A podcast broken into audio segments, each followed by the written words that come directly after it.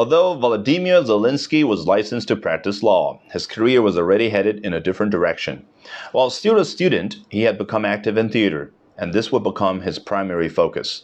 Servant of the People premiered on 1 Plus 1 in October 2015. Zelensky was cast as Vasily Goloborodko, an everyman history teacher who becomes a viral internet phenomenon after student films him delivering an impassioned and profanity-laden address against official corruption.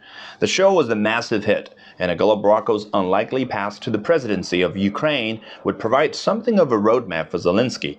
In anticipation of that move, in 2018, Kvartal 95 officially registered Servant of the People as a political party in Ukraine.